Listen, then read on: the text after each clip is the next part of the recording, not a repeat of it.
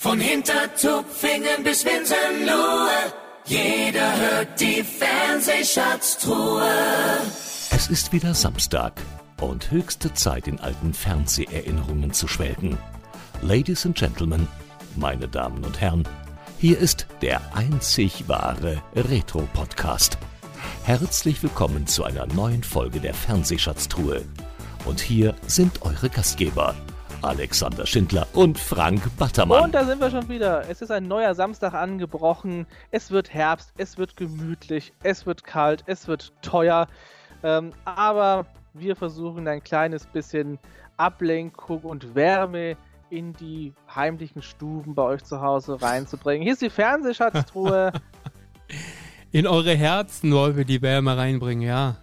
Solange wir ja, das Gas ja, noch bezahlen können. Eure Gefühle wollen wir erwärmen, genau. Wie geht's dir?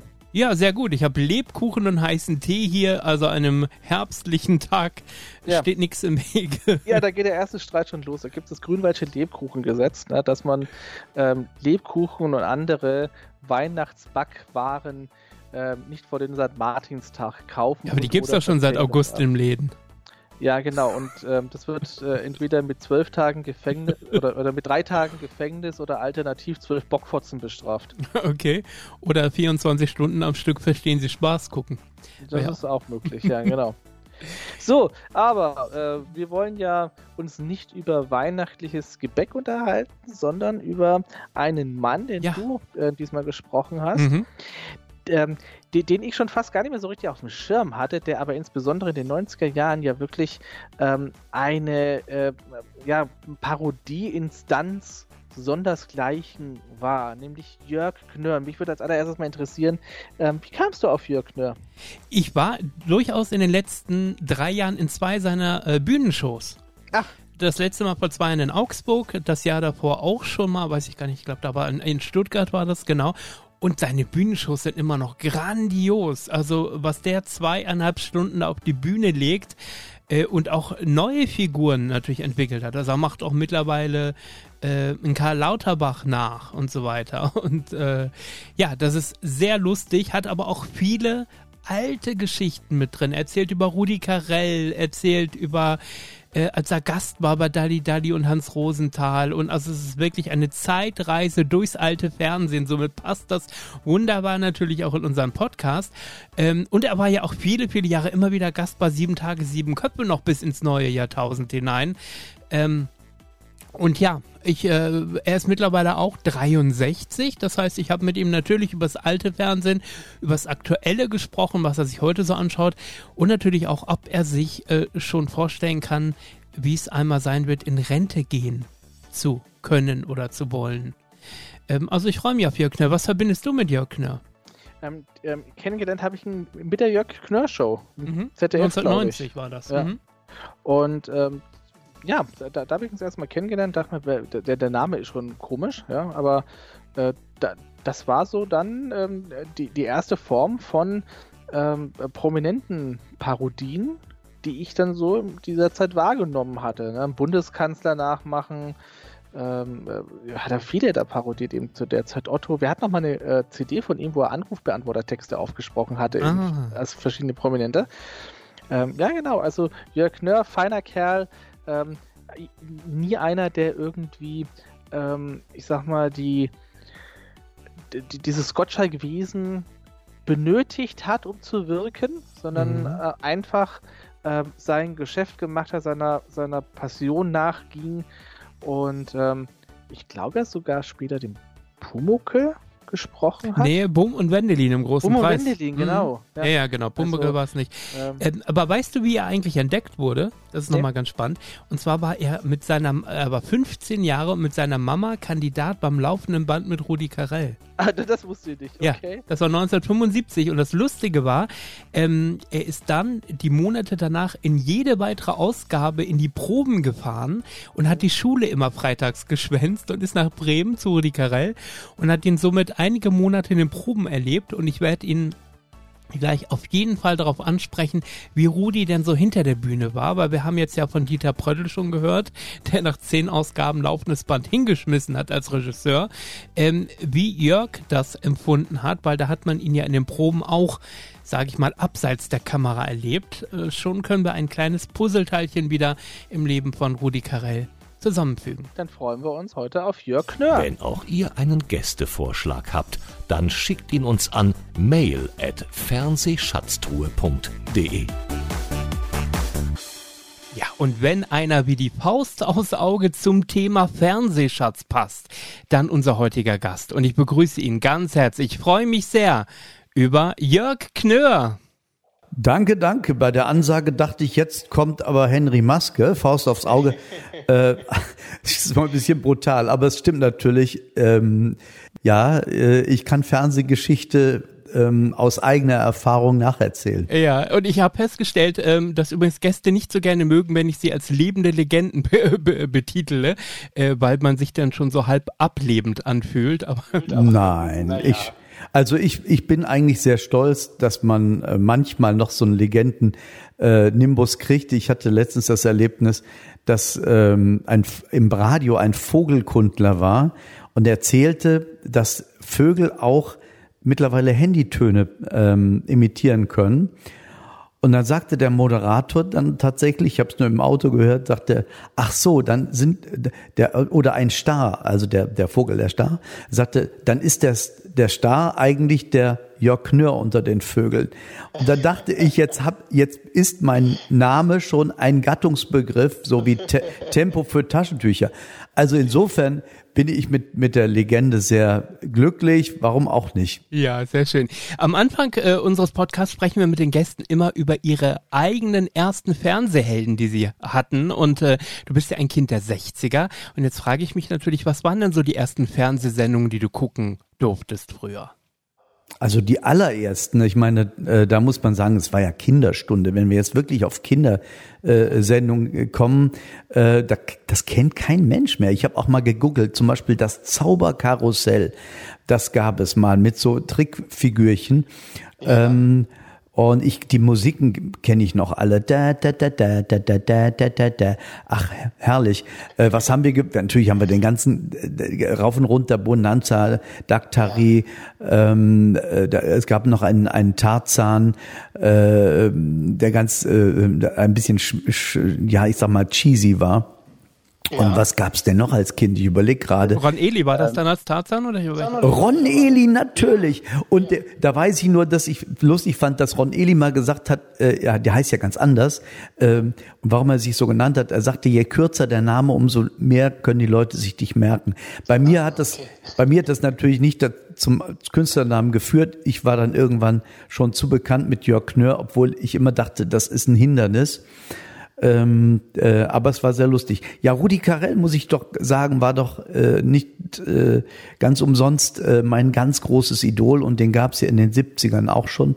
Äh, Richtig. Ja, in den 60ern ja sogar schon in Schwarz-Weiß mit seiner Rudi Carell schon, ne? Also zu, zu genau. jeweils einem Thema. Was sind so, äh, kannst du dich generell ähm, in deiner Kindheit auch an die Samstagabendschuss? Also waren so Lufthamburg oder Toriani, Goldener Schuss oder so? War das was, was du gesehen hast oder äh, fühlt sich das zu weit weg an? Naja, da war ich Kind. Als Kind ist man eigentlich äh, nicht jetzt auf die, die große Abendshow, da guckt man schon eigentlich alles, was so Cowboy, Indianer und Winnetou und das alles. Ähm, das kam sicherlich so in der Pubertät äh, dass ich da so ein bisschen den Blick für hatte und mich das fasziniert hat. Auch eben auch die, die die große Geste von einem coolen Kampf, dann ja. die, diese, was es ja heute gar nicht mehr gibt, diese, ich bin ja auch äh, im Herzen ein Musiker und auch auf der Bühne sehr äh, viel, äh, also sehr musikalisch mit meinen Shows. Mich haben auch immer diese großen Big Band Arrangements und auch Live-Bands, die es da gab, wenn ein coolen Kampf gab, war die gesamte HR Big Band bei Verstehen Sie Spaß, wo ich, das war ja die erste große Samstagabendsendung, die ich selber als Gast, äh, als Gast erlebt habe als Showgast und da gab's halt den Dieter Reit mit vier, ja. 24 äh, köpfiger Big Band. Das wurde live, äh, die, der hat live gespielt, die Leute live begleitet, mich auch. Es, sowas gibt's heute nicht mehr. Das stimmt. Und wie er immer mitgeschnippt hat dann und so weiter. Das war herrlich, genau. Verstehen Sie Spaß mit dem unvergessenen Kurt Felix. Ähm, ja, aber Kandidat, als Kandidat ging es ja 1975 los im laufenden Band mit Rudi Carell. Ähm, Hast du dich beworben oder äh, ähm, war das die Mama? Du bist ja mit der Mama zusammen aufgetreten, ne? Ja, richtig mit meiner Mutter. Die, äh, im Prinzip war das so eine folgerichtige äh, Entscheidung, meine Sehnsucht, einmal Rudi Carell äh, äh, zu erleben. Aber vor allen Dingen, es war mir immer wichtig, die Geheimnisse herauszufinden. Was äh, machen die, da, dass es ein so tolles Produkt Produkt wird.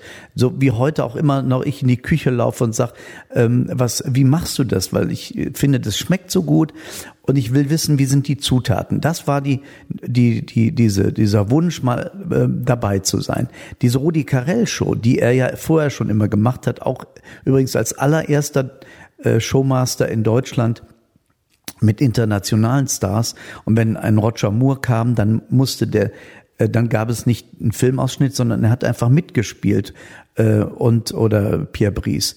Und hm. dann habe ich gedacht, Rudi Carell kennenlernen bei dieser Sendung geht das natürlich. Meine Mutter war zu schüchtern. Ich wusste, da muss ich die Unterschrift fälschen, dass sie mit mir kommt.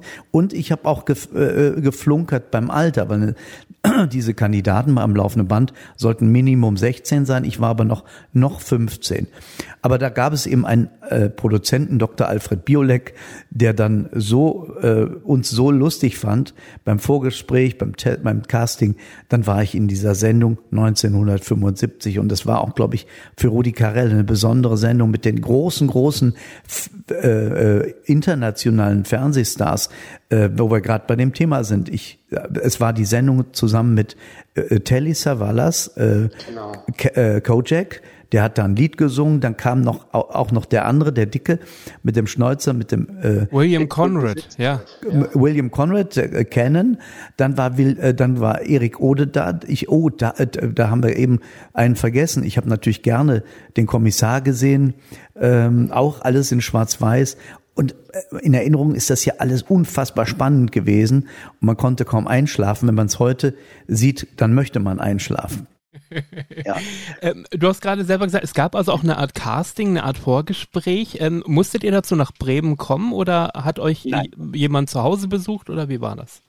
Also ich wohnte ja zu der Zeit in Wuppertal und äh, das Casting war in Köln in einem in einem äh, Kölsch Gasthaus und ähm, da war auch noch dabei ähm, der wunderbare Thomas Wojtkiewicz, der diese tollen Lieder für Rudi Carell geschrieben hat. Wann wird's mal wieder richtig Sommer? Das hat er geschrieben und für Milva und so. Es war so eine richtig äh, tolle, äh, ich sag jetzt mal, ein Team von, von, von, von, von großen, fähigen Menschen. Ähm, jeder von denen war für mich auch äh, absolut auch, äh, äh auch eine Legende. Äh, sowas gibt's heute eben auch nicht. Da sind Redakteure, Redakteure und da waren es jeder von denen, die bei Carell mitgemacht haben, haben hinterher irgendwie eine Sendung gehabt. Biolek hat sich zum Star entwickelt. Also es war auch meine Geburtsstunde. Man muss sagen, Rudi Carell hat unglaublich viele Menschen beflügelt. Unter anderem auch ähm, HP Kerkeling und Ingolf Lück. Auch die sagen, so wie ich, äh, wir wollten mal so sein wie Rudi Carell. Wir wollten im Prinzip äh, vielleicht die Nachfolge antreten. Aber jeder ist ja auch irgendwo gel gut gelandet. Mhm.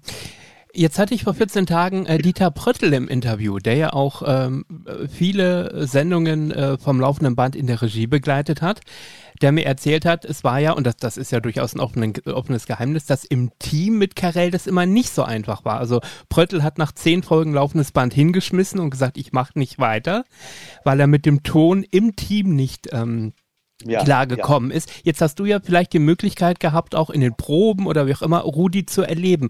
Äh, was war der Unterschied, wenn man Rudi ähm, im On gesehen hat, im Fernsehen und wie war er hinter den Kulissen oder bei den Proben? Also man hat auch im Fernsehen schon gespürt, dass er der Herr im Ring ist, dass er absolute Autorität auch ausstrahlt. Äh, ich habe tatsächlich nach dieser Sendung, in der ich mit meiner Mutter war, ähm, monatlich fast alle am laufenden Bandsendungen auch nochmal in den Proben erlebt, weil ich samstags oder freitags schon die Schule geschwänzt habe, um äh, dann auf eigene Kosten nach Bremen zu fahren. Und ich habe letztendlich dann hospitiert. Ich habe also wirklich danach immer diese Proben sehr genossen und habe dabei gelernt. Und Rudi Carell war halt ein, einmal unter unglaublichem Druck. Ähm, das hat er häufig mit sehr viel äh, Bier äh, betäubt Und äh, aber er hat diesen Druck auch eben rausgelassen. Und ich erinnere mich, dass wir zum Beispiel mal einen Kinderchor hatten für ein Spiel und dann gefielen ihm, waren ihm die Kinder, Entschuldigung, wenn ich das jetzt sage, aber die, der, er fand die Kinder zu hässlich. Und er sagte dann, raus, ich, ich brauche solche, solche Zwerge nicht, ja, das bringt nichts. Und dann hat er die aus dem Studio geschmissen und dann waren die Kinder da heulend auf der Straße. Und er war auch halt einfach immer selber der Regisseur. Ähm, das äh, ging gar nicht gut. Er hatte zum Beispiel auch die Fähigkeit, äh, wenn fünf Kameras um ihn herum waren äh, zu, und drei waren hinter ihm, da hat er gesagt, warum nimmt mich die zwei von hinten? Er hat's nicht gesehen im Monitor, er hat gewusst, dass die zwei gerade Rotlicht hatte. Das war einfach, der war mit Fernsehen, das war sozusagen sein Elixier, der, der war Mr. Show, Showbusiness und äh, jemand an und alle anderen hat er im Prinzip nur für Idioten gehalten. Hat er hinterher auch zugegeben, hat gesagt, ich war, ich war das größte Arschloch im Studio. Am Schluss wurde er sehr zahm, als ich dann, wenn, ich das hier noch erwähnen darf, der Kreislauf hat sich ja geschlossen vom Idol ist Rudi Carell ja zum Kollegen geworden. Und das war für mich wie ein Ritterschlag, als er mal, als ich äh, über acht Jahre ja doch ein häufiger Gast bei, bei ähm, Sieben Tage, Sieben Köpfe war, dass er mich mal irgendwann äh, äh, beiseite nahm nach der Sendung und sagt, Jörg, hast du Lust mit mir ein, ein, ein Bier zu trinken unter Kollegen? Und ich sage, Rudi, kannst du das nochmal sagen? Äh, ein Bier trinken? Nein, das andere. Ah, unter Kollegen. Ich sag, kannst du es nochmal sagen? Unter Kollegen. Ich hätte es am liebsten aufgenommen. Das war für mich äh, äh, wie ein Fernsehpreis. Mhm. Hast du ähm, äh, der, der ja, letzte Auftritt, den es ja gab, war ja bei der Preisverleihung, wo Rudi sich ja. wahrscheinlich auch lange überlegt hat, ob ich mich so präsentiere, weil er ja durchaus auch sehr eitel war. Ähm, kannst du dich erinnern, wie du diesen letzten Auftritt wahrgenommen hast, was das mit dir gemacht hat? Naja, äh, ich hatte ja auch meinen Abschied von Rudi Carell. Ähm, ich war, hatte einen Auftritt auf dem Kreuzfahrtschiff und da war er schon sehr krank, was aber da, bis dahin niemand wusste, auch von der Presse. Aber er wusste es schon, seine Diagnose war ja nun niederschmetternd. Er hat seine Frau damals, die immer auf dem Kreuzschiff wollte, Kreuzfahrtschiff wollte, gesagt, dann machen wir das halt. Das war so eine Woche Kreuzfahrtschiff. Und dann, bevor ich von Bord ging, rief er mich in der Kajüte an, in der Kabine an und sagt, Jörg, kommst du mal bitte mal oben äh, äh, in die in die Club Lounge, äh, lass uns mal kurz ein bisschen reden. Und ich dachte, das hat er noch nie gemacht. Rudi ist nie auf andere zugegangen. Er war auch sehr ein, äh, ein sehr, sehr, fast autistischer Mensch, ein sehr verschlossener und, und, und mit sich selbst äh, äh immer, äh, also er war so ein bisschen, äh, ja, so ein Einsiedler. Und dann gab es dieses Gespräch auf dem Achterdeck und da hat er mir ich habe heute weiß ich, damals war es so unheimlich, weil er erzählte mir alles wie eine Hinterlassenschaft, was ihn ärgert, warum es mit dem Fernsehen in Deutschland ein Problem ist und und und und hat mir Sachen ge gesagt, die mir hinterher sehr genutzt haben. Ähm, und da, äh, ich glaube, das war so ein bisschen, er wusste, dass ich damit mit diesem Gespräch mal irgendwann was anfangen kann. Und äh, dann haben wir uns noch mal im Zug gesehen, da hatte er diese, hallo, ich kann nicht mehr sprechen und so. Und da sagte er schon, Jörg, lass mich bitte allein im Abteil, ich kann nicht reden. Und er war ja ganz anders dann, aber er hat sich dann am Schluss gesagt, ich muss genauso abtreten, authentisch und habe trotzdem meine Witze gemacht und letztendlich, ich sage jetzt mal so, er ist mannhaft wie John Wayne sozusagen in den in seinen Abend in, in den, in den äh, Sonnenuntergang geritten. Äh, so hat, so hat er mit dieser Krankheit, ist er mit der Krankheit umgegangen. Mhm. An dieser Stelle empfehle ich auch sehr gerne äh, an alle Hörerinnen und Hörer die Sendung Ich stelle mich. Ich glaube, die gibt es auch auf YouTube, wo Karel sich wirklich 90 Minuten lang allen Kritikpunkten auch gestellt hat. Ja. Und ähm, sehr ähm, bewegt hat mich auch der Moment, das war die Zeit von ähm, der verflixten Sieben, die ja äh, dort immer als so, naja, das war jetzt nicht seine erfolgreichste Sendung, er aber gesagt hat, Leute, es war ein Sommerabend und ich habe zwölf Millionen Zuschauer erreicht. Äh, ja. was, was wollt ihr denn von mir? Ja, also immer zu sagen, das war nicht so erfolgreich wie, wie das laufende Band oder dies oder jenes. Ähm, ja. Ich stecke sie immer noch alle in die Tasche. Äh, das, das, ist das noch. Ne? Und, und, und da sind wir ja schon, schlagen wir schon fast die Brücke zur heutigen Zeit. Denn ähm, er hat ja auch gerne mal gesagt, ähm, na ja, ich habe nur Shows gemacht. Ich werde in Vergessenheit geraten, weil das wird ja eh nicht wiederholt. Wer will denn sich alte Shows nochmal angucken? Ähm, aber da hat er Unrecht gehabt, ne? Also nicht ganz. Ja, ja, ist natürlich unvergessen, aber man muss schon sagen, ähm, dass, äh, dass er schon recht hatte und das gilt ich, ich, ich lebe ja im Prinzip mit meinen Shows, die äh, auch sehr äh, tatsächlich auch diese Fernseh und und und Vergangenheit auch und und auch sehr, äh, mit Musik und so. Die ich ich hole die schon nach oben und habe ja auch ein Publikum, das über 50 ist. Ich bin selbst 63, die sich so freuen, dass ich das noch mal wie wie live noch mal erzeuge, dieses Gefühl von weißt du noch. Und äh, da geht es mir mit den Menschen, die ich parodiere, auch so, dass ich fast schon ein bisschen traurig bin. Ich war ja sehr befreundet mit Udo Jürgens, damit wir nicht jetzt ganz die ganze Zeit über Rudi Carell reden, aber er hat mit einem recht. Äh, man soll sich nichts vormachen.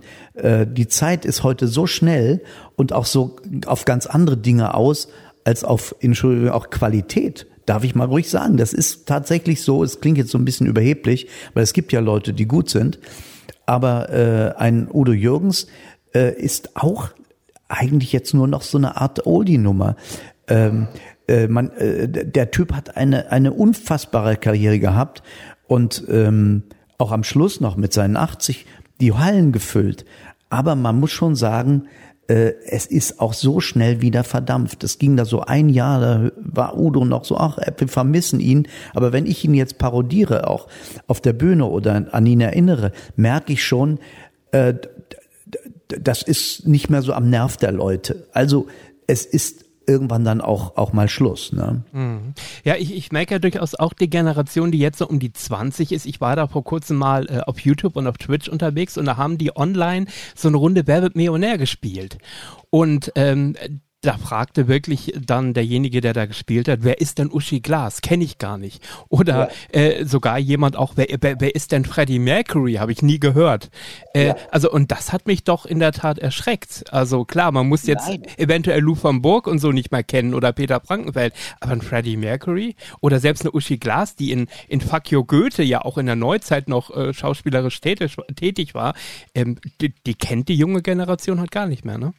Ja, ich denke, das ist auch so, dass, dass heute eine ganz andere, ähm, ganz andere Einflüsse sind. Ich, als ich jung war, hat mich auch eine Hildegard Knef interessiert und all das, obwohl das auch nicht ja. die Zeit war. Ne? Da war ja auch schon, die war ja auch schon, die kommt ja irgendwie aus den aus den 40ern oder so, ne, 50ern. Ähm, also ich glaube, dass dieses dieses sehr fokussierte bei bei Menschen um die 20, die die haben halt äh, ähm, äh, die, die haben ein bisschen die Scheuklappen für viele andere Dinge, ist völlig in Ordnung. Und äh, ja. Ist es schade oder liegt es auch an den Eltern, dass die das nicht transportieren? Weil ich kann mich erinnern, wenn meine Eltern ähm, Fernsehen geschaut haben, ja, da habe ich mitgeschaut und ich fand auch ja. nie ein Heinche toll, aber ich wusste, wer es war. Also das ist wahrscheinlich der Unterschied irgendwie. Ja, das ich also ich denke, man, man man muss das nicht irgendwie bewerten. Ich äh, ich lebe ja schon auch ein bisschen davon, dass dass die Leute, die ich parodiere und ich habe so um die 70 äh, Personen im im Repertoire, dass die ähm, dass die erkannt werden. Das heißt, äh, ich habe auch jetzt im Sommer, habe ich im, Meerkabarett in, auf Sylt die Familie da sitzen. Also da sitzt wirklich Generation, die Oma, die sich über einen Heinz Erhard freut, über, über einen, und dann gibt's auch eben Jüngere, die 30-Jährigen sagen, ach, gerade eben geht noch Falco durch, aber ich parodiere dann auch einen Mario Barth, eine, einen, einen Karl Lauterbach, den kennen die und den, und, äh, und Dieter Bohlen kennen sie natürlich auch. Aber schon bei den Gesangssachen, äh, ich habe eine ich habe selbst ein, ein, ein, äh, eine Rubrik in meiner Show, in der jetzigen, die heißt Legenden, die nie enden. Und da äh, parodiere ich, also eigentlich muss man sagen, interpretiere ich, weil ich wirklich äh, zur Person werde, äh, Sammy Davis Jr., äh, Charles Aznavour ähm, und, und so. Da ist es häufig so, dass so ein 15-, 16-Jähriger das toll findet, weil die Musik ist ja auch gut und mir dann auf Facebook schreibt persönlich im Nachricht, ähm, hallo, hier ist der Kevin. Ich habe jetzt mal gegoogelt oder bei YouTube geguckt, da mussten die sich die Leute, die ich parodiert habe, angucken bei YouTube, um mir hinterher dann zu sagen, jetzt weiß ich, wie gut sie ihn gemacht haben. Ja? Und da hat Rudi, da hat Rudi Carell mal was Schönes gesagt über die Parodie. Der hat gesagt, Jörg, die Parodie ist wie die Karikatur. Die Leute können erst über einen Esel lachen, wenn sie davor ein Pferd gesehen haben. Ja, und mit anderen Worten, ähm, man muss schon das Pferd kennen, also das Original, um zu wissen, wie gut ich was mache und auch äh, wo der Witz ist bei manchen Sachen. Mhm. Ich möchte mal kurz das Thema Zensur ansprechen, was ja gerade aktuell auch wieder in aller Munde ist. Ja. Ich sage nur Winnetou und Co. Äh, ja, aber wenn, wenn ich mir dann aber auch anschaue, zum Beispiel ähm, einer wird gewinnen ähm, mit Kuhlenkamp, der seinen Monolog hält, der mit Assistentinnen durchaus mehr als nur flirtet, eventuell auch mal das eine oder andere anzügliche äh, Sprüchlein äh, dort zum Besten gibt. Ähm, wäre heute ein Shitstorm, oder? Damals hat es keinen interessiert, beziehungsweise man fand es sogar noch charmant, oder? Naja, äh, das ist so widersprüchlich. Man, wenn man will irgendwie jetzt auf den Nenner kommen, war das früher alles ein bisschen freier, hat man da den Leuten viel mehr durchgehen lassen, ist heute manches auch wieder verklemmter. Das kommt auf den Fall an. Also ja, früher fand man diese, ich sag jetzt mal, das waren ja keine Komplimente, das waren ja, wie gesagt, auch Anzüglichkeiten. Das hat man diesem alten Mann irgendwie nicht übel genommen. Äh, das gehörte irgendwie dazu. Man hatte auch nicht so eine, äh, wie soll ich sagen, äh, so ein Gespür dafür, dass das jetzt äh, man, äh, ich glaube, dass, dass tatsächlich auch die Frau ein anderes Ansehen hatte. Heute ist man sehr darauf bedacht, dass man, äh, dass, dass da auch wirklich Gleichwertigkeit ist. Das war auch im Volkes, der Volks, äh, im Volksempfinden tatsächlich so, wenn es auch schrecklich ist, dass sie halt nur die Assistentin war. Und so ein coolen Kampf war dann der große ähm, Macho und, und Alpha-Tierchen, der durfte der auch mal was erzählen. Er machte es allerdings auch wirklich nicht so bösartig. Ähm, äh, ich glaube schon, dass früher manches mehr ging ähm, und doch manches auch wieder verklemmter war. Ne? Wie konnte denn es sein, dass man eine Bildzeitungsschlagzeile kriegt, weil man im Nachthemd eine Sendung äh, anfängt, weil das eine verlorene Wette war bei äh, Blackie Fuchsberger oder einer durchsichtigen Bluse, wo man mal die Nippel sah bei Dietmar Schönherr. Also da muss man sagen, ist heute manches nicht ganz so verklemmt, aber ich habe in meinem, meiner Show auch, also meiner letzten Show auch zum Thema Winnetou gesagt, die ARD setzt Winnetou vom äh, äh, äh, nimmt Winnetou aus dem Programm, weil man da Indianer sagt. Und dann habe ich gesagt, aus Spaß, dann sollten Sie auch Ihre Nachrichten vergessen, weil vielleicht ist Ihnen noch nicht aufgefallen, dass in dem Wort Tagesschau die Kürzel SS steckt da waren sie alle ein bisschen am, am, am Schlucken, aber, aber es trifft ja den Kern der Sache. Wir können doch nicht überall überlegen, wo ist, ja, wo, wo müssen wir mal Ordnung machen oder so, wo ist was unkorrekt. Da stirbt kein Mensch von. Und die Betroffenen, man hat ja schon auch, äh, auch die, wie soll man das jetzt zu sagen, Indianer, also indogene äh, Stämme gefragt, was sie denn davon halten, Winnetou und all das, denen ist das so wurscht. Ja, ja genau. ähm, aber das ist ein ganz anderes Thema. Nein, nein, ich, ich würde sagen, heute ist äh, ähm, ähm, alles ein bisschen oversexed, und, aber natürlich kommt auch alles das vom Internet. Ähm, ich möchte heute nicht mehr Kind sein, weil mich diese Flut von Dingen und die, die, die von mir was wollen, äh, ähm, äh, alle wollen ja dich irgendwie gewinnen als, äh, äh, als Follower, als äh, ja Einfang mit ihren äh, äh, mit ihren Medien, ob das TikTok ist oder sonst wie. Äh, das ist für mich wahrscheinlich ist es einfach zu viel. Ich, ich bin froh, immer noch das lineare Fernsehen zu sehen. Und ähm, aber ich bin ja auch der noch lineares Fernsehen schaut. ja und auch meine Zuschauer. Ich bin ja eigentlich, ich muss mal sagen, ich bin ja eigentlich ganz froh, äh, dass ich diese zu dieser Generation gehöre ähm, und dass wir nicht ähm, so vielen Dingen ausgesetzt waren und auch noch mal öfter vor der Tür waren am Tag und mal im Wald und ich weiß nicht, was wir alles gemacht haben, Geländespiele. Ähm, und die Fantasie auch bewegt wurde. Also heute spielt keiner mehr was nach, was er im Fernsehen gesehen hat mit 10 oder 15. Das stimmt. Und ich wollte ganz, ganz kurz zum Thema Winnetou noch sagen, das Kuriose in der ganzen Geschichte ist ja, ähm, dass die, äh, äh die Bildzeitung daraus eine Schlagzeile macht und die Wahrheit ja ist, dass die ARD seit 2020 die Rechte gar nicht mehr an den Filmen hat. Deswegen zeigen sie sie nicht mehr. Ja, natürlich. Das ZDF hat die Rechte und übrigens im Oktober am 3. läuft wieder ein Winnetou-Film. Also äh, äh, man hat das Gefühl, das Sommerloch wurde nochmal perfekt genutzt und ein Shitstorm gegen die ARD völlig unberechtigt, denn wie gesagt, seit zwei Jahren gibt's keine Rechte mehr für die ARD an den Filmen. Also, also ja, schöne Information, danke, das ist natürlich gut.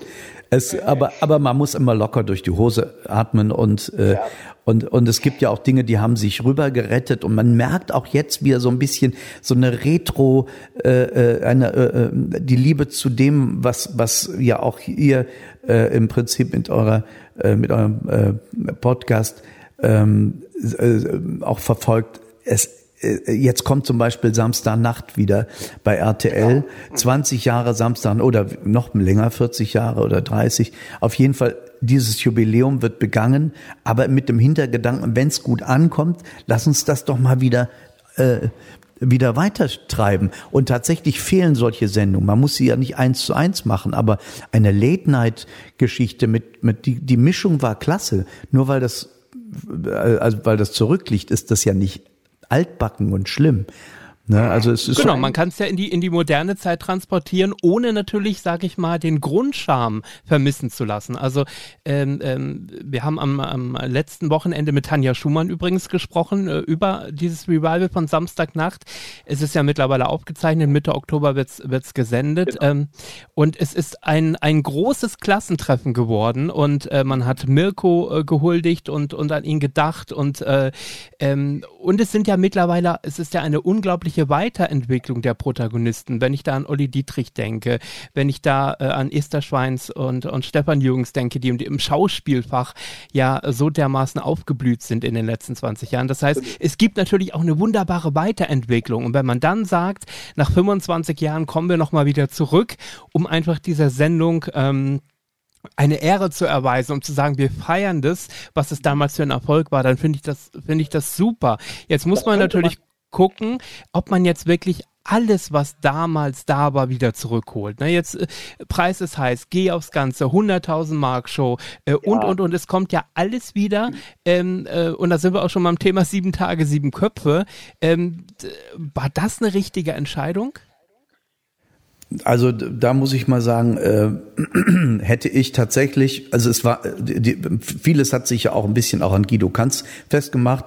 Ähm, erstaunlicherweise doch jede Menge Menschen, die auch sagen, der, die, diese Grinsebacke und so, die, die, die ein bisschen genervt waren von ihm. Und natürlich äh, äh, was mir, was ich gar nicht verstanden habe, ist, warum man eigentlich, so wie bei dieser Revival von sieben Ta äh, von von Samstagnacht, warum hat man eigentlich nicht den Mut gehabt, bei RTL zu sagen, äh, bis auf Rudi Carell sind alle noch da. Ja, das ist so wie bei Dings mit ohne Mirko, aber man hätte doch Jochen Busse hätte Spaß gehabt, da wieder zu sitzen. Außerdem äh, äh, auch die wunderbare Gabi Köster, die wirklich verdient hätte, weil sie ja sowieso nur sitzen kann, da zu sitzen. Aber sie ist wunderbar und äh, es hätte noch mal so eine unter Mike Krüger, wir hätten, das hätte, äh, ich hätte auch gerne mitgemacht, die war ja häufig genug da.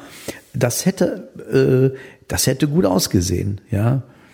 Und ähm, das hätte das man heißt, versuchen können. Was war genau der Fehler, dass zu viele äh, Jung-Comedians da waren, die mit dem Ach, Original nichts zu tun hatten? Oder aber auch der Sendeplatz. Also man hat wunderbar bei der ersten Folge nach dem Dschungel hat man eine wunderbare Quote eingefangen, äh, Anfang des Jahres. Dann wurde es, dann hat man nicht durchgehalten und dann, genau. dann, dann verband man solche Sendungen dann halt irgendwie um halb zwölf.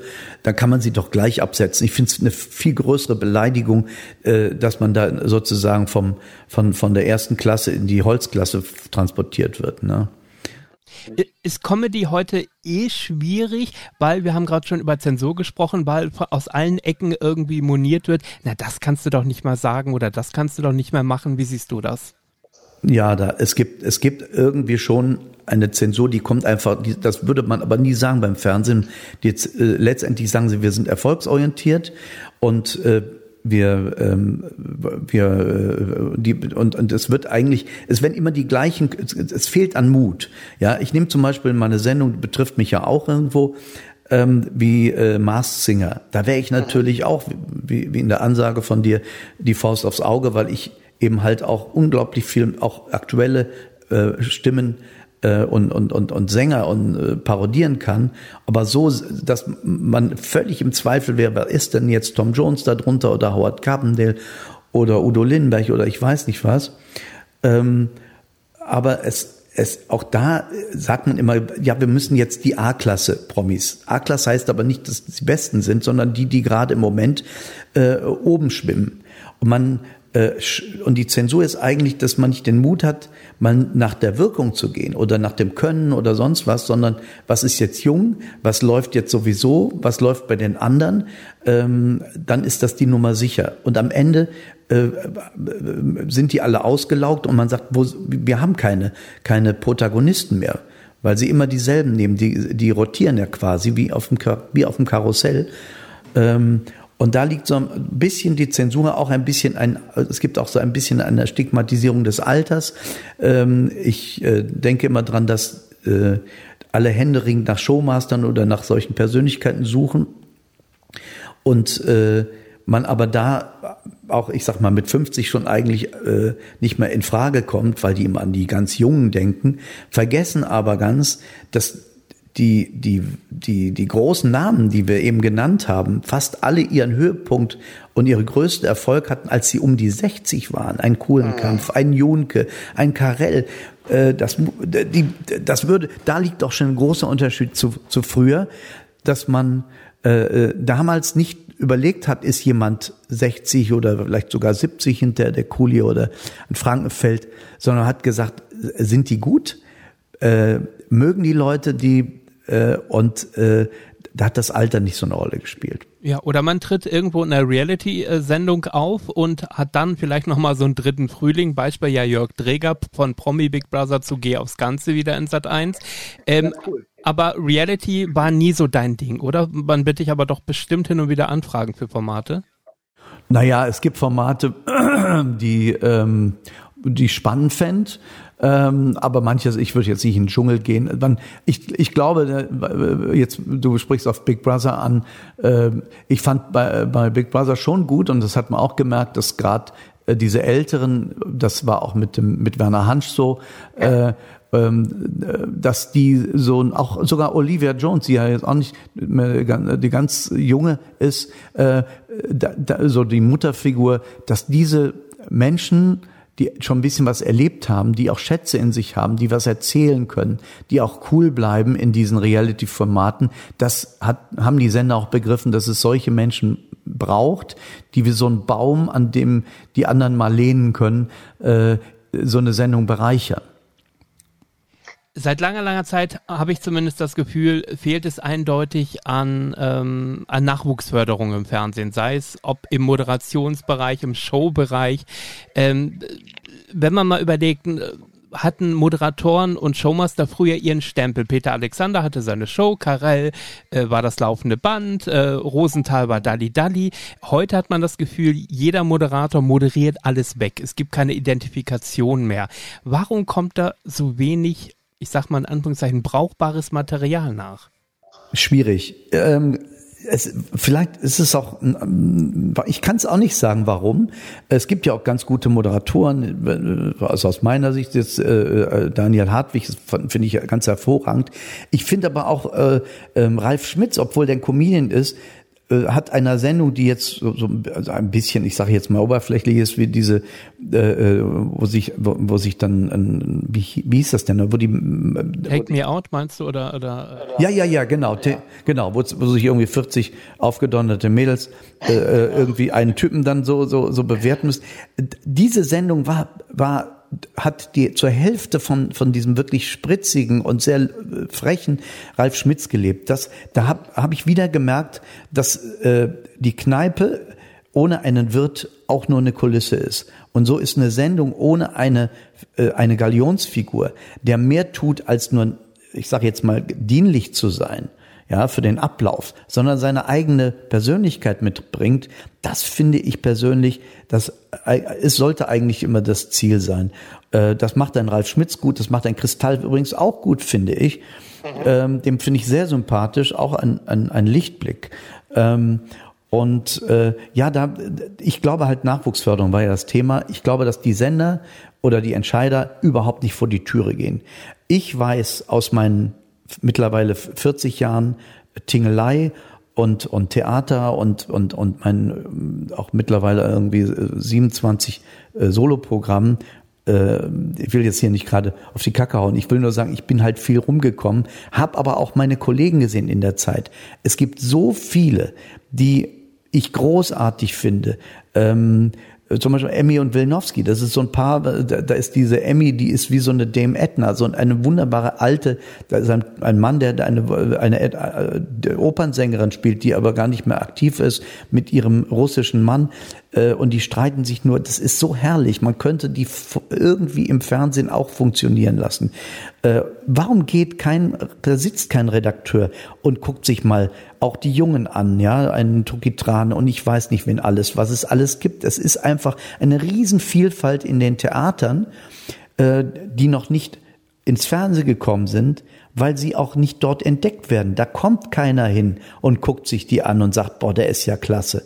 Und dann muss man auch die Fähigkeit haben der Förderung. Man muss selbst auch eine Art Talent haben als Redakteur, äh, jemanden diesen Rohdiamanten zu sehen und ihn dann zu schleifen. So ist eigentlich mehr diese, die Talentförderung heißt eigentlich nur, ähm, ähm, ja, wie im Geschäftsbereich zu gucken, wer ist schon fertig ähm, und wer hat woanders Erfolg und dann den mit viel Geld wegzukaufen. Das ist aber äh, das ist eher äh, äh, Business, ja, hat aber nichts mit Herz und Seele zu tun. Dieser Dieter Pröttl, um nochmal auf den zu kommen, war ja auch mein Entdecker. Dieter Pröttl war der Miterfinder und auch, auch Moderator des äh, ARD Talentschuppens. Und letztendlich war der Talentschuppen im, im, in der ARD ähm, die allererste Castingshow, noch vor ja. DSDS und, und The Voice. Und äh, auch da würde ich sagen, warum nicht mal auch zur Belustigung mit den alten Bildern aus diesem Material gibt's ja noch, ähm, aus dem ARD Talentschuppen. Ich bin ja auch ein Kind dieser, das war ja meine Entdeckung auch, aber auch von HP Kerkling und von Juliane Werding und von ganz vielen P. Werner. Michael Schanze zum Beispiel. Ja, ja. Also da, da könnte ich mir auch vorstellen, dass man vielleicht mal auch in der ARD sagt, lass uns doch mal äh, gucken, wer alles noch da ist und wo die gelandet sind und machen mal so einen Talentschuppen äh, äh, Revival mit den alten Ausschnitten und mit äh, denen, aus denen er wirklich was geholfen hat. Denn das ist ja wirklich der große Unterschied zu DSDS. Da äh, äh, sind die, selbst die die Sieger dieser, dieses Castings haben eine Halbwertzeit, die ist unglaublich kurz.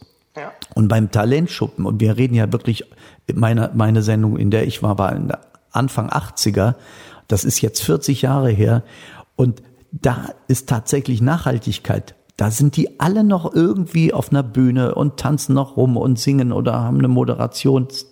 Also da ist wirklich was passiert. Mhm wenn ich mir die äh, letzten alten Hautdegen so anschaue, unter anderem auch äh, Thomas Gottschalk, ähm, wo man, äh, wo es ja durchaus öffentlich hin und wieder auch mal heißt, ähm, er hätte auch wahrscheinlich ein großes Problem, wirklich mal in den Ruhestand zu gehen, weil er einfach ähm, nicht anders kann am Ende wahrscheinlich. Machst du dir über ein Leben nach der Karriere äh, Gedanken oder sagst du, solange es mir gut geht, äh, stehe ich auf der Bühne? Naja, also Thomas Gottschalk und vielleicht auch manch anderer, äh, so, jetzt macht den Ton ab. Nee, Thomas Gottschalk und manch seiner Kollegen in dem Alter, die haben halt vielleicht auch ein wenig, äh, äh, gehen sie ihrer eigenen Eitelkeit auf, auf, äh, auf den Leim. Und, äh, und ich kann das sehr gut nachvollziehen. Ähm, man hat nochmal diese Sehnsucht, noch einmal, das nochmal, äh, diese Droge nochmal mal einnehmen zu dürfen, die man die ganze Zeit sozusagen kostenlos bekommen hat von Applaus, von Wertschätzung. Ich bin allerdings, äh, war, ich war, äh, für mich ist nicht so wichtig gewesen, bekannt zu sein und erkannt, erkannt zu werden oder Autogramme zu geben. Für mich ich war, das ist vielleicht das, was mich mit Rudi Carell verbindet. Ich habe, ich liebe einfach diese Arbeit, auch der Zubereitung, auch in dem Moment, wo ich nicht auf der Bühne stehe, sondern an den Programmen schreibe, fühle ich mich schon extrem wohl, wenn mir was einfällt. Das äh, und in Corona, um auf die Frage zu antworten, äh, äh was mit dem Ruhestand ist. Corona war ja im Prinzip schon diese zwei Jahre so, so gut wie gar keinen Job zu haben, äh, eine Art von Stresstest. Und ich kann dir sagen, ich bin äußerst beruhigt und meine Frau noch viel mehr, dass ich tatsächlich äh, ähm, diese Zeit ähm, mich selbst wieder erlebt habe, ohne Bühne, ohne Applaus und mich auch so ganz toll finde. Man äh, meint ja auch manchmal, dass die Zeiten zwischen den Auftritten kein Privatleben sind, sondern nur so eine Art Wartezeit bis zum nächsten Auftritt, wie man so als Feuerwehrmann nur auf in der Bereitschaft sitzt und das gar nicht genießt, was dazwischen ist. Und ich habe zwei, ich habe zwei Jahre wirklich, ich meine, ich habe auch viel getan. Wir haben virtuelle Shows gemacht. Ich mache ja auch Galas und bediene Firmen mit Unterhaltung. Äh, also äh, ich war auch kreativ. Äh, ohne Kreativität könnte ich nicht. Ich habe gemalt, ich habe Zeichnungen gemacht für ein Kinderbuch. Ich habe, ich war wirklich auch in Betrieb und habe natürlich dann auch die Zeit genutzt, eine neue Show zu schreiben, die ja jetzt ein Jahr schon läuft. Ich glaube schon, dass äh, dass es mir, äh, dass ich auch ohne diese Show ein glücklicher Mensch bin. Das liegt aber auch an den Freunden, die ich habe. Ich habe schon gemerkt, dass das auch andere Werte gibt und habe ein bisschen, äh, möchte mal sagen, auch im Nachhinein bedauert für einen Udo Jürgens, der auch so ein Vorbild war, dass er sowas nicht hatte. Der hat im Prinzip das Privatleben wie ein Feind als ein, ein ja im Wettbewerb mit der Showkarriere gesehen. Und äh, das ist natürlich schlimm, wenn die, wenn das, was der Applaus und die, und, und die äh, ähm, und, und all das, was der Ruhm äh, so viel mehr Macht über einen hat, als dass es noch ein Leben gibt, das ganz unspektakulär, aber sehr erfüllend sein kann, ohne das alles. Ich glaube, unsere Hörer, und damit kommen wir auch schon fast zum Ende dieses Gesprächs, unsere Hörer äh, würden mir nicht verzeihen, wenn ich nicht noch die ein oder andere Frage an einen Prominenten stellen würde, um zu gucken, ja. wie der denn diese Sache so sieht. Ja, und somit frage ich als erstes Dieter Bohlen, können wir uns sicher sein, dass das nächstes Jahr wirklich die letzte Staffel DSDS ist? Naja, also bei mir kann man sich ja nie sicher sein, aber ich meine, ehrlich gesagt, ähm, äh, dass ich das Letzte bin, äh, das habe ich ja schon oft gehört. Aber äh, auf jeden Fall werde ich da jetzt nochmal richtig Gas geben, weil äh, der Pop-Titan, wie man sieht, lässt sich halt auch nicht anpinkeln, nicht von irgendwelchen Leuten, Unterhaltungschef mit einer Halbwertzeit von einem Joghurt. Marcel Reich-Ranitzky, was sagst du denn zum aktuellen Winnetou-Thema? Grauenvoll noch schlimmer finde ich das Lied Laila. Das ist einfach furchtbar. Da fehlt mir ein bisschen die Liebe zum Detail, wenn es heißt, Laila ist jünger und geiler. Bitte geiler als was, da möchte ich Details hören. Wissen Sie, das habe ich verdient. Alfred Biolek, hättest du dir vorstellen können, auch mal bei Grill den Hensler zu kochen? Alfred Biolek, ich habe es gerade. Ja, genau. Hm, großartig, das ist der Hensler, das ist ah. Na, Biolek ist schwierig jetzt im Moment. ich ihn, ja, ich kann ihn schon, ich kann ihn schon, nicht? Ja, also man hört, nein, man hört von Herrn Hensler ja viel weniger ein hm, großartig, fabelhaft. Jetzt werde ich gerade zum krächzenden Raben. Ich bin ja ein bisschen angekrächzt. Dann hätte ich noch gerne gewusst, Karl Dahl, bist du froh, dass du äh, nicht ein Revival von Sunshine Reggae auf Ibiza erleben musst? Äh, jetzt, jetzt haben Sie mich aber äh, äh, erwischt. Ich bin ja Sun, Sunshine Reggae, das, das geht bei mir nicht so gut sprachlich, weil ich bei Sunshine immer so sabbern muss. Gerhard Schröder, wie soll denn das alles nächstes Jahr weitergehen? Wann äh, kommen Sie wieder auf den Boden der Tatsachen zurück?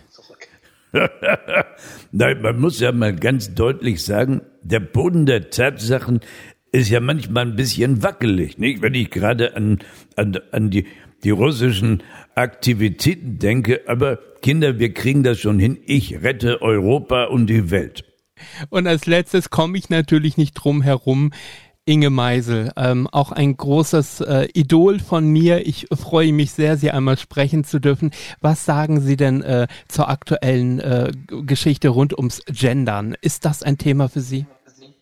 Na also, nur, nur lassen Sie mal, das Gendern ist schon eine alberne Geschichte, nicht? Also diese, diese, diese Sprachpolizei, die dann, wissen Sie, wenn ich alleine denke, wie man, früher hat man noch gesagt, herzlich willkommen, liebe Zuschauer, nicht? Und was heißt es heute? Man, man muss jetzt sagen, liebe ZuschauerInnen, und bei Open Air sagt man natürlich, liebe Zuschauer außen, aber ich, Also ich bin froh, dass ich so einen Blödsinn nicht mitmachen musste. Ach, herzlich, äh, vielen Dank, herzlichen Dank, wollte ich sagen. Ja, ja, ähm, klar. Jörg Nör, ich danke ganz lieb für die Zeit. Ich wünsche weiter alles Gute. Wir machen noch einen zweiten, ja, wir müssen noch einen zweiten Teil machen, weil ich habe natürlich Harald Junke und also wir müssen ja ein bisschen Klatsch und Tratsch machen. Ich fand ja schon immer gut äh, hier und da mal eine Frage nach den hinter den Kulissen. Vielleicht ist das sogar mal eine Idee für mich, so einen Podcast zu machen und ja. ähm, Interviews mit denen, mit denen man eigentlich nicht mehr reden kann und und äh, die Illusion zu erzeugen, äh, Fragen, die bisher, die nicht gefragt wurden an Rudi Carell, an äh, Udo, Lin, äh, Udo Lindbergh ist ja noch da, aber an Udo Jürgens und, und alle möglichen von früher Inge Meisel. Naja, Heinz Erhardt, Peter Alexander übrigens auch ein großes Vorbild. Äh, ja. Die kann ich ja alle noch mal sozusagen befragen ähm, zu Dingen, die man äh, zum Beispiel, ob Herr Alexander ein Toupet trug oder nicht oder solche Sachen. Ja, also wir können, ich, ich wollte es halt, ich, ich war mir unsicher, äh, wie weit wir diesem äh, Raum geben sollen, weil sie vielleicht sagen, na ja, das ist das, womit ich immer äh, äh, konfrontiert werde sozusagen. Aber wir können da gerne, wenn Sie zwei, drei Promis, wenn wir die noch anhängen wollen, dann schneide ich das mit dazu. Und, und ich, und vielleicht darf ich noch ein ganz kurz, äh, weil äh, das passt so gut in, in das Format, wo ich gerade ähm, so wunderbar reinpasst. Also nein, also was äh, vielleicht noch interessant ist, wer wirklich mal erleben will, wie ich die Fernsehherrlichkeit auch noch mal auf die Bühne bringe. Das ist gerade die wun wunderbare Geschichte mit meinem, meinem Biographical. Es gibt eine Show, die ab Oktober äh, losgeht, die heißt Der Mann, der Inge Meisel war. Und es ist ein bisschen ironisch gemeint, aber ich äh, gehe geh auf Zeitreise ähm, und äh, man wird sie alle erleben, von Heinz Erhard, Peter Alexander und, und, und. Alles das, was äh, bis heute natürlich, worüber wir jetzt gesprochen haben, aber live, on stage. Einfach mal auf meine Webseite gehen und gucken, wo die Termine sind. Ab Oktober geht diese Show los. Genau, unter jörgner.de gerne Karten sich sichern. Und ich darf sagen, ich war in den letzten beiden Shows und habe sie mir angeschaut. Das letzte Mal war es in Augsburg. Das müsste 2020 glaube ich, gewesen sein. Ne? Ähm, und kann sagen, ähm, ein so toller Abend, ein, ein äh, Abend, an dem man viel lacht, an dem man viele Erinnerungen kramen kann und ich, ich finde es herrlich. Ich bin jetzt äh, ja 44, das heißt, vieles habe ich natürlich gerade aus den 70ern noch nicht miterlebt, aber weiß es von den Eltern oder weil ich es mir hinterher angeschaut habe und kann sagen, es ist ein ein Abend voller Gänsehautmomenten und das äh, Danke. meine ich ganz, ganz ernst. Ganz, ganz ernst Na gut, mir ist das auch mal wichtig, vielleicht noch zum Schluss, äh, was, wie macht man eine Show, Rudi Carell? Und das ist das, was mir auch im Fernsehen ein bisschen fehlt. Äh, Rudi Carell hat äh, der Mut zur Sentimentalität. Rudi Carell, weil man es immer so sagt, ist doch kitschig. Carell hat mal gesagt, auch weil er, sein Vater war auch Varieté-Künstler, sagte, mein Vater hat mir immer gesagt, Rudi, die Leute wollen einmal in der, in der Show lachen und einmal weinen. Und da habe ich gedacht, wieso muss ich denn traurig sein? Und aber er hat es ja auch immer gemacht. Er hat dann auch ein Lied gesungen am Schluss oder hat hat diese diese Revivals gemacht, diese Reunions bei äh, der Rudi Carell Show, genau. bei Lass sich überraschen. Und da gab es den Moment, wo, wo, wo zwei Menschen sich treffen und, und wo man wirklich selber auch ein Taschentuch braucht und danach gab es was zum Lachen. Und so ist meine Mischung auch. Ich brauche auch am Schluss mal noch so ein Lied, wo ich doch mal tiefsinnig werde und zwischendurch predige ich auch wie am Sonntag, weil mir irgendwas auf, die, auf den Sack geht und suche Solidarität bei den Zuschauern. Und äh, das ist es, was, was sein sollte. Genau. Was ich allerdings äh, bei den Reunions zum Beispiel immer ganz äh, spannend fand, war, wie, wie sehr er sich selber aus dem Mittelpunkt genommen hat und an die Seite gegangen ist und die Protagonisten einfach ihren Raum und ihre Zeit gegeben hat und hinterher mal im Interview gesagt hat, ja mein Gott, äh, man wirft mir immer vor, warum ich denn da kein Tränchen vergieße. Ich habe die Geschichte 20 Mal gehört, ich habe sie vorbereitet, dann äh, ja, genau. Äh, war ich involviert, da kann ich einfach nach dem 20. Mal äh, nicht mehr ein Tränchen verdrücken. Und zum Thema Abschiedslied fällt mir natürlich ein, unvergessen, äh, das Abschiedslied an seine Mama war das, glaube ich, ne? Oh, da hat aber jemand, da ist aber jemand mit großer äh, Liebe zu Fernsehen, das merke ich jetzt aber auch, weil das kein, kein Mensch weiß das, aber ich äh, habe es natürlich, ich alles geguckt, was Rudi Carell macht. Äh, sie war mein allergrößter Fan. Da geht er wirklich zurück und ich weiß, dass das, da kamen echte Tränen. Ähm, da hat er sich hat er sich im Prinzip auch unterschätzt in seinen, seinen Gefühlen. Äh, mir geht es manchmal so am Ende des Jahres, habe ich ja auch äh, immer eine Silvestershow und wenn ich auf der Bühne stehe und meine Frau ist ja dann immer Silvester zumindest im Publikum und da gibt es irgendwas, was ich ja ihr auch sagen möchte, Cora Publikum, weil es, weil, weil ich finde, dann äh, sie ist dann das auch mal wert, nach einem langen Jahr mal erwähnt zu werden. Dann wird es manchmal eine Liebeserklärung und dann kommt auch schon mal eine Träne und äh, die Leute denken, Menschenskinder, ist das jetzt gespielt? Äh, nein, ich bin oft auch selbst von Gefühlen überwältigt, weil man muss selbst auf der Bühne etwas fühlen, echt fühlen, damit man andere mitnimmt und, deren Gefühle berührt. Ähm, äh, das ist die eigentliche, das Grundrezept, wenn etwas auf der Bühne funktioniert. Und das Schwierige ist, dass man sich auf diesen Moment dieses Selbstfühlens, dass man das auch irgendwie hinkriegt, da äh, nicht nur was vorzuführen, also die Promis, die ich parodiere, ist ja alles gut, ähm, aber auch selbst da immer dieses Gefühl reinzubringen, als wäre das das erste Mal. Das ist so wichtig. Mhm. Und ich finde, das Fernsehen der, der letzten, ja, man kann schon sagen, der letzten zwei Jahrzehnte hat leider dem Publikum immer wieder gezeigt, äh, hinterfragen zu müssen, ob was echt ist, ob etwas nicht echt ist, ob jemand authentisch ist. Und deswegen glaube ich, hinterfragt man ganz oft und sagt, ist diese Träne jetzt echt oder ist das alles nur Show, ne? Und das ist ja schade am Ende. Aber gut.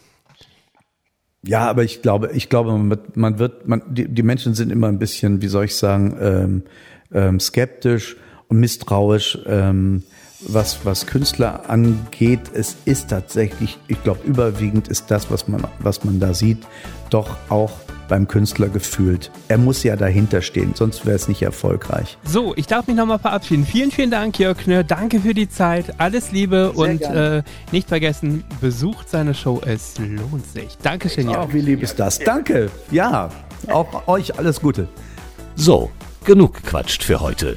Denn nun geht es aus dem Retrokosmos wieder zurück in die Gegenwart. Aber die Fernsehschatztruhe kehrt zurück. Selbe Stelle, selbe Welle. Die Fernsehschatztruhe. Zu hören auf allen gängigen Podcast-Portalen wie Amazon Music, Audio Now, Spotify und Apple Music. Alle Folgen immer griffbereit auf unserem YouTube-Channel und auf unserer Homepage www.fernsehschatztruhe.de. Bis bald!